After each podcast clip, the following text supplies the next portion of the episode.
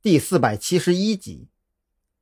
别胡思乱想了，你什么都不用说，我们慢慢熬时间就好。再等十几分钟，你就可以回去睡觉了。你的口供我帮你写，至于你签不签字，你觉得重要吗？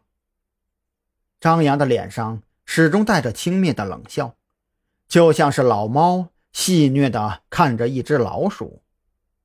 你们，你们这是弄虚作假！我要上诉，我要投诉你们！魏大川慌神了，他没料到张扬居然敢来这一招。真要是让张扬捏造自己的口供，那还真是死都不知道怎么死的。弄虚作假，上诉！张扬忽然笑了起来，笑得眼泪都快流出来了。别逗了，你不觉得这两个词从你的嘴里说出来很讽刺吗？你跟我说上诉，很抱歉，你没有机会上诉的。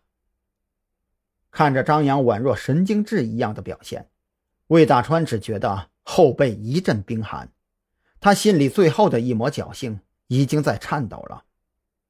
哦，对了，我必须要提醒你一下，可不是所有人都会像你一样顽抗到底的，所以我给你安排的口供其实也没有冤枉你。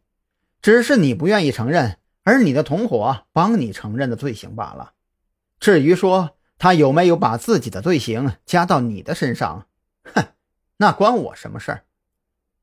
张扬演戏上了瘾，他这会儿镜头感十足，嘴角还适时的划过一个邪魅的笑，看得人直发毛。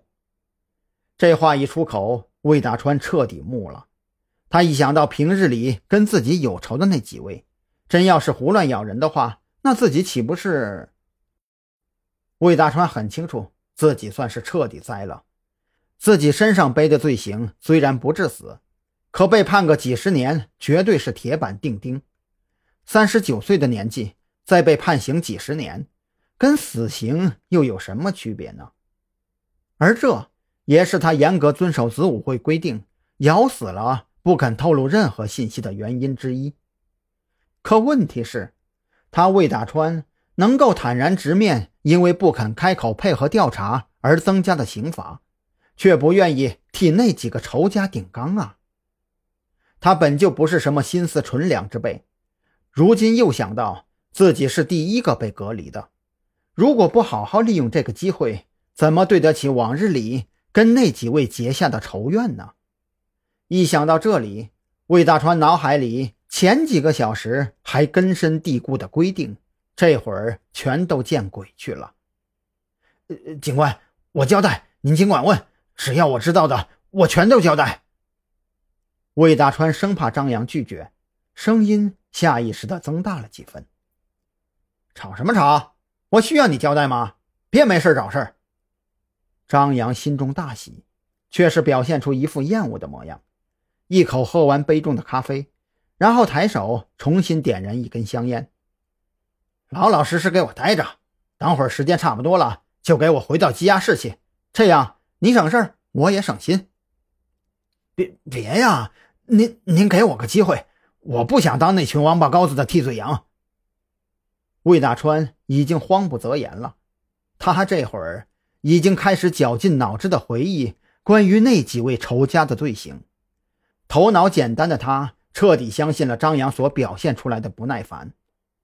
哟，真是稀奇呀！看样子你的仇家不少啊。张扬心中一动，他觉得或许从魏大川身上能够获得一些意外之喜也不好说。